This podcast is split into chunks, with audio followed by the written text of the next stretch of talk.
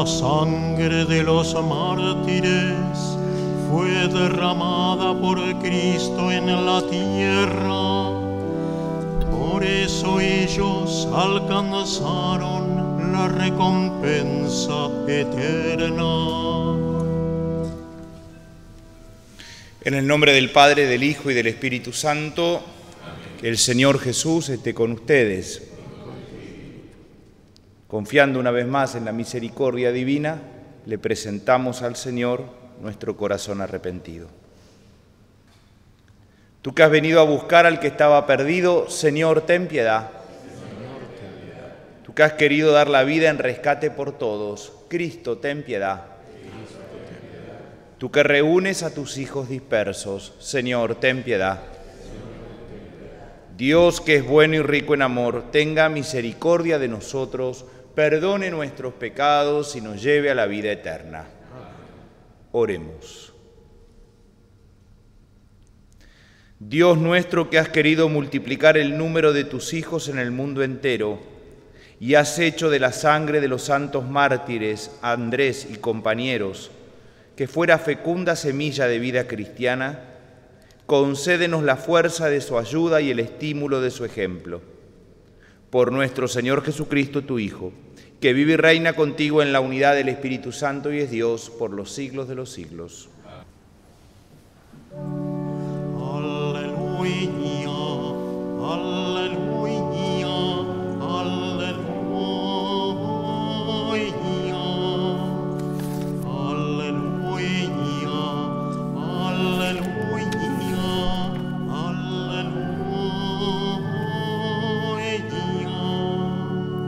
El Señor esté con ustedes. Evangelio de nuestro Señor Jesucristo según San Lucas.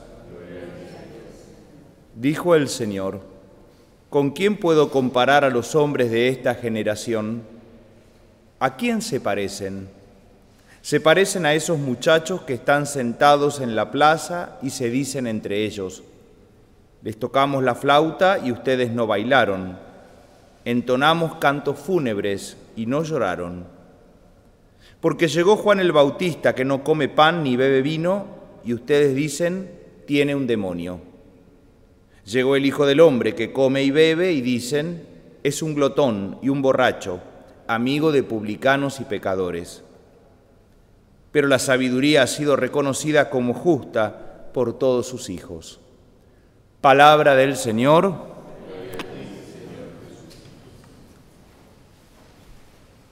Jesús hoy en el Evangelio de Lucas describe una realidad de aquella generación, dice él, pero que podemos también pensar que nos describe un poco a todos o que en realidad tiene que ver con las características de todos los seres humanos. Esto de que los dice que tocan la flauta no bailan, cantan cantos fúnebres no lloran, Viene Juan el Bautista, que era extremadamente exigente, dicen tiene un demonio. Viene Jesús, que come y bebe, dicen es un glotón, un borracho. Bueno, nada les viene bien. En realidad, lo que me parece que Jesús nos quiere marcar no es el sano inconformismo o esa sana rebeldía que tenemos que tener de siempre querer una mejor calidad de vida, de siempre querer mayor justicia, de siempre desear más paz. En definitiva, creo que esa sana rebeldía es muy buena. ¿Cuántas veces nos decían santa resignación? Y en realidad era un modo medio piadoso de que la gente baje los brazos y acepte las cosas como vienen. Y eso no está bien, no es propio del Evangelio. Por eso está bueno tener esta poco, un poco de rebeldía, este sano inconformismo. Pero en realidad hoy Jesús en el Evangelio se refiere a otra cosa.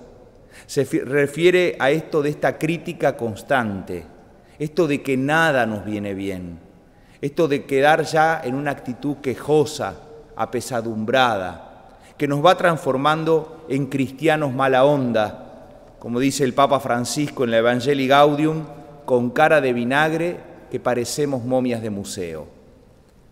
Creo que lo que no podemos dejar es que la realidad nos amargue el corazón.